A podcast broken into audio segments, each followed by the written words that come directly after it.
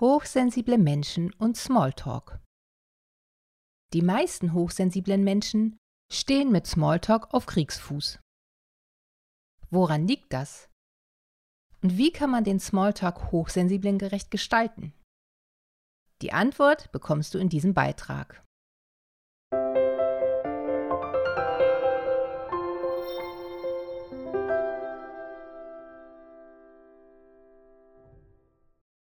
Herzlich willkommen zu meinem Podcast Hochsensibel leicht leben. Ich bin Sandra Quedenbaum und ich freue mich sehr, dass du mit dabei bist. Als Erzieherin, Sozialpädagogin und Heilpraktikerin für Psychotherapie arbeite ich seit 30 Jahren mit Menschen. Schon seit 2005 arbeite ich mit Hochsensiblen, ich unterstütze sie durch Coaching und ich habe inzwischen Hunderte von Vorträgen und Seminaren rund um das Thema Hochsensibilität gegeben. Zusätzlich biete ich noch Aus- und Weiterbildungen mit dem Schwerpunkt Hochsensibilität an. Du bekommst hier eine Vielfalt von Informationen rund um das Thema Hochsensibilität. Für große und auch kleine hochsensible Menschen. Mit Impulsen und Tipps für den Alltag aus meiner Praxis und aus meinem Familienleben. Die Grundlage der Beiträge sind meine YouTube-Videos. Sollte dir ein grafisches Element zum besseren Verständnis fehlen, findest du es in dem gleichnamigen YouTube-Video oder auf meiner Website. So, und nun geht's los. Ich wünsche dir viele stärkende und berührende Aha-Momente. Viele HSP, das steht für hochsensible Personen, empfinden Smalltalk als zu oberflächlich. Oder sie wissen nicht, was sie sagen sollen. Extrovertierte hochsensible Personen fällt der Smalltalk meist leichter. Jedoch beginnt er sie oft schnell zu langweilen was sich bei einigen bis in körperliches Unwohlsein auswirken kann. Was ist Smalltalk überhaupt? Smalltalk ist die Starthilfe für eine Kontaktaufnahme. Es ist vergleichbar mit dem ersten Beschnuppern bei Tieren. Wie freundlich ist jemand? Gibt es Gemeinsamkeiten? Wie ist der generelle erste Eindruck? Fühle ich mich mit dieser Person sicher? Er kann dazu dienen, sich die Zeit zu vertreiben, zum Beispiel im Bus, oder, wenn die Gesprächsatmosphäre stimmt, die Grundlage einer tieferen Unterhaltung sein. Um die Sicherheit zu testen, unterhalten wir uns erstmal oberflächlich. Das Wetter, Essen, Ankunftsweg und so weiter. Smalltalk ist der Test, ob es passt. Der erste Kontakt ist häufig mit Unsicherheiten verbunden. Der gemeinsame Austausch hilft, dass sich die innere, bewusste oder unbewusste Erregung legt. Stelle dir vor, du kommst zu mir ins Coaching, ich begrüße dich kurz mit deinem Namen, biete dir einen Platz an und frage direkt, wo dein Problem liegt. Oder du kommst ins Coaching und ich heiße dich herzlich willkommen. Frage dich, wie dein Anfahrtsweg war. Biete dir an, dir einen Sitzplatz auszusuchen und frage, ob du etwas trinken möchtest. Vielleicht unterhalten wir uns noch über dein Lieblingsgetränk. Ich frage interessiert nach und nach einiger Zeit des Austausches bitte ich dir mir zu erzählen, was dich zu mir geführt hat. In welcher Situation würdest du dich wohler fühlen? Smalltalk hat eine wichtige soziale Funktion. Und obwohl hochsensible Menschen eine ausgeprägte Sozialkompetenz haben, fällt vielen HSP der Smalltalk schwer. Aber warum ist das so? Generell ist Smalltalk den meisten hochsensiblen Personen zu oberflächlich. Hochsensible Menschen haben eine sehr starke Gefühlswelt. Sie lieben Gespräche, die sie innerlich berühren. Bei Hochsensiblen ist die rechte Gehirnhälfte aktiver. Ihr Gefühlszentrum ist dadurch schneller aktiviert.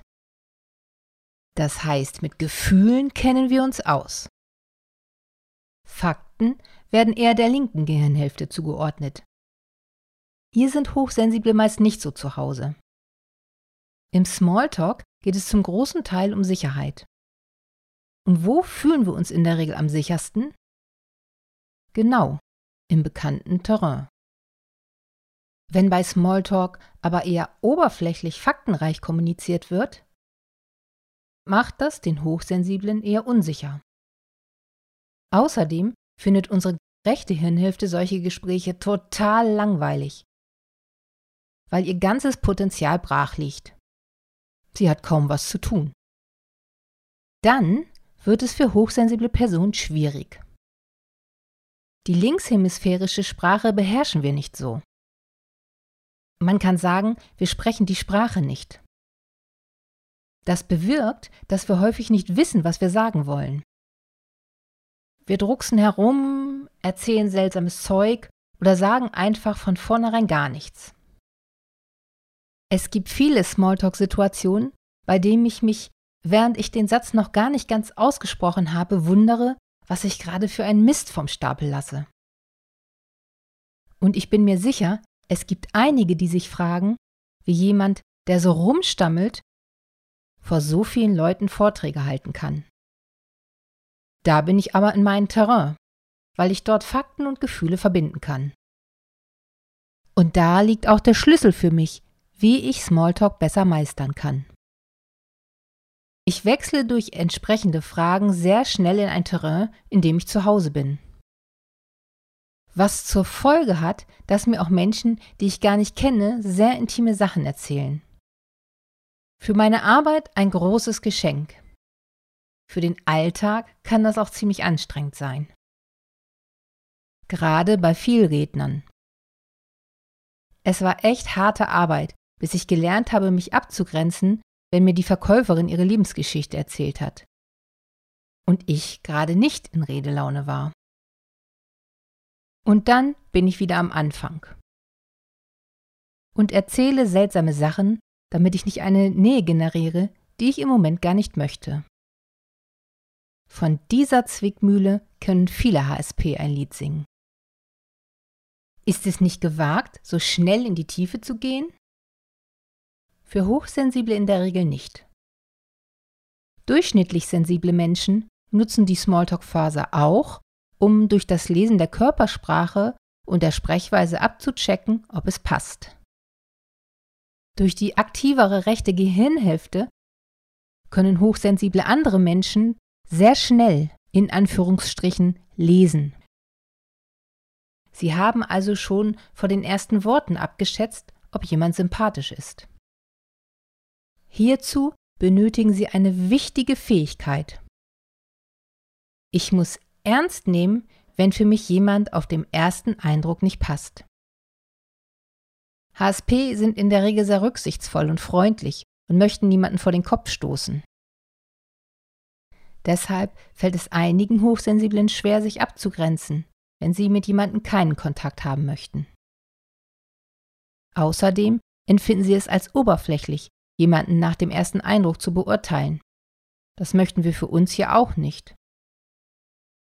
Unser Bauchgefühl weiß aber sehr gut, ob jemand passt. Aus solchen Situationen können dann Bekanntschaften, Freundschaften oder sogar Beziehungen werden, die uns nicht gut tun. Und ich höre oft im Coaching, dass Kunden sagen, hätte ich mal von Anfang an auf mein Bauchgefühl gehört. Und es gibt noch einen Punkt, der Smalltalk sehr schwierig machen kann. Das innere Selbstbild. Wenn uns durch Erziehung vermittelt wurde, dass wir falsch sind, nicht wertvoll oder anstrengend, fällt es uns meist sehr schwer, überhaupt in Kontakt zu treten. Solche Situationen können dann Emotionen wie Scham oder Schuld aktivieren. Wir fühlen uns dann unzulänglich, haben Angst vor der Ablehnung oder vermeiden dann den Kontakt aus Angst verletzt zu werden. Unsere Körpersprache drückt schon von vornherein aus, dass wir keinen Kontakt möchten. Und hier liegt eine große Tragik. Unsere Angst führt dazu, dass wir gar nicht erst in Kontakt kommen. Entweder weil wir dadurch sehr distanziert und unnahbar wirken oder kaum wahrgenommen werden. Unsere fehlende körperliche Präsenz sorgt dafür, dass wir einfach übersehen werden. Unsere inneren Stimmen sind dann so aktiv und erzählen uns, warum es jetzt nicht klappen wird, dass uns der Smalltalk, wenn es denn überhaupt dazu kommt, regelrecht lähmt. Smalltalk ist für viele hochsensible Menschen wie eine Fremdsprache. Aber auch die können wir lernen. Die folgenden Tipps helfen dir dabei, Smalltalk hochsensiblen gerecht zu gestalten. Mache dir bewusst, dass Smalltalk dazu dient, eine angenehme Atmosphäre herzustellen. Und in Atmosphäre herstellen sind gerade HSP absolute Profis. Sage dir innerlich, bevor du mit dem Smalltalk beginnst, jetzt mache ich es uns mal schön. Vermeide negative oder eventuell polarisierende Themen wie Krankheiten, Politik, Sport, Tod, Geld, Religion und Gerüchte. Häufig wird als Smalltalk-Einstieg ein Plausch über den Beruf empfohlen. Über 80 Prozent der Menschen mögen ihren Beruf aber nicht oder sind damit sehr unzufrieden. Deswegen würde ich zur Sicherheit ein anderes Thema nehmen. Denn die Stimmung des Gesprächsthemas prägt die Gesprächsatmosphäre. Stelle offene Fragen, die auf das Gefühl abzielen. Du kannst das Gespräch in eine stärkere Tiefe lenken, indem du offene, mit Gefühlen besetzte Fragen stellst. Statt Wohin fährst du gerne in den Urlaub? Lieber was ist dein schönstes Urlaubserlebnis? Dein Gegenüber wird sehr wahrscheinlich mit Freude anfangen zu erzählen und deine rechte Gehirnhälfte kommt voll auf ihre Kosten. Eine zugewandte Körperhaltung ermöglicht mehr Gesprächstiefe. Lächle, halte Blickkontakt. Ein Lächeln zeigt deinem Gegenüber, dass keine Gefahr droht. Außerdem sorgt es dafür, dass sich deine eigenen Stresshormone abbauen. Eine offene Körperhaltung, die mit den Handflächen nach oben gestikuliert, wirkt zusätzlich einladend auf dein Gegenüber. Gemeinsamkeiten verbinden. Ort, Umfeld und Anlass sind Themen, die du als Gemeinsamkeit ansprechen kannst. Du findest es langweilig, über das Wetter zu plauschen? Dann wechsel das Thema. Klingt banal. Ich höre immer wieder, dass Leute im Smalltalk stecken bleiben, weil sie denken, oh, das Wetter ist so oberflächlich. Wenn diese Oberflächlichkeit so gegen dein Wertesystem geht, dass es dich blockiert, wechsle einfach zu einem Thema, das dich interessiert. Smalltalk ist wie Ping-Pong spielen. Wenn dir ein Spielsatz nicht gefällt, beginne einen neuen Aufschlag mit einem neuen Thema. Der gelegentliche Themenwechsel gehört zur Natur des Smalltalks. Lästern? Nein, danke.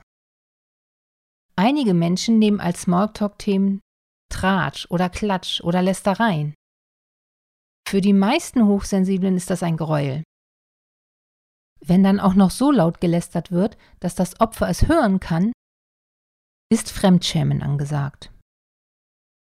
Wenn HSP negativ über andere sprechen, dann in Form eines Austausches und das nur mit Menschen, denen sie sehr vertrauen, um sicher zu sein, dass verantwortlich mit den Informationen umgegangen wird. Und auch hier gilt, wenn dein Gegenüber lästert, wechsle einfach das Thema. Was sind gute Smalltalk-Themen für Hochsensible? Schöne Erlebnisse, zum Beispiel Konzerte, Ausflüge oder Veranstaltungen. Essen. Filme. Reisen. Hobbys. Haustiere oder Musik. Wähle Themen, bei denen du Positives erzählen kannst. Vorbereitung hilft. Vielleicht legst du dir generell schon mal ein paar Erlebnisse parat die du dann immer bei Bedarf nutzen kannst. Hier kann übrigens das Wetter eine gute Überleitung sein. Ich habe einen solchen Regenguss schon mal in Spanien erlebt. Ein toller Urlaub. Und dann erzählst du weiter. Letzten Sommer war auch so ein tolles Wetter, als ich auf dem Konzert von Punkt, Punkt, Punkt. Natürlich solltest du keine Monologe halten und auch interessiert beim Gegenüber nachfragen. Aber das machen Hochsensible normalerweise mit links. Du kannst die Gesprächsatmosphäre und auch das Gesprächsthema beeinflussen. Smalltalk ist wie ein Appetithäppchen. Und wenn es dir schmeckt, kannst du mit offenen Fragen, positiven Geschichten und einer zugewandten Art die Gesprächsebene schnell vertiefen, so dass deine rechte Gehirnhälfte Party macht vor Freude. Und wie denkst du darüber? Ich freue mich, wenn du mir deine Erfahrungen und Fragen in die Kommentare schreibst. Schenke mir bitte ein Abo und ein Herz. So hast du den Vorteil, dass du nichts mehr verpasst und kannst mir gleichzeitig noch helfen, mehr Leute zu erreichen. Teile diesen Beitrag mit Menschen, für die er hilfreich sein kann. Und wenn du noch mehr Informationen über Hochsensibilität oder Trauma haben möchtest, besuche mich auf meiner Website oder folge mir auf Instagram, Pinterest Facebook und Co. Ich freue mich auf dich. Und tschüss.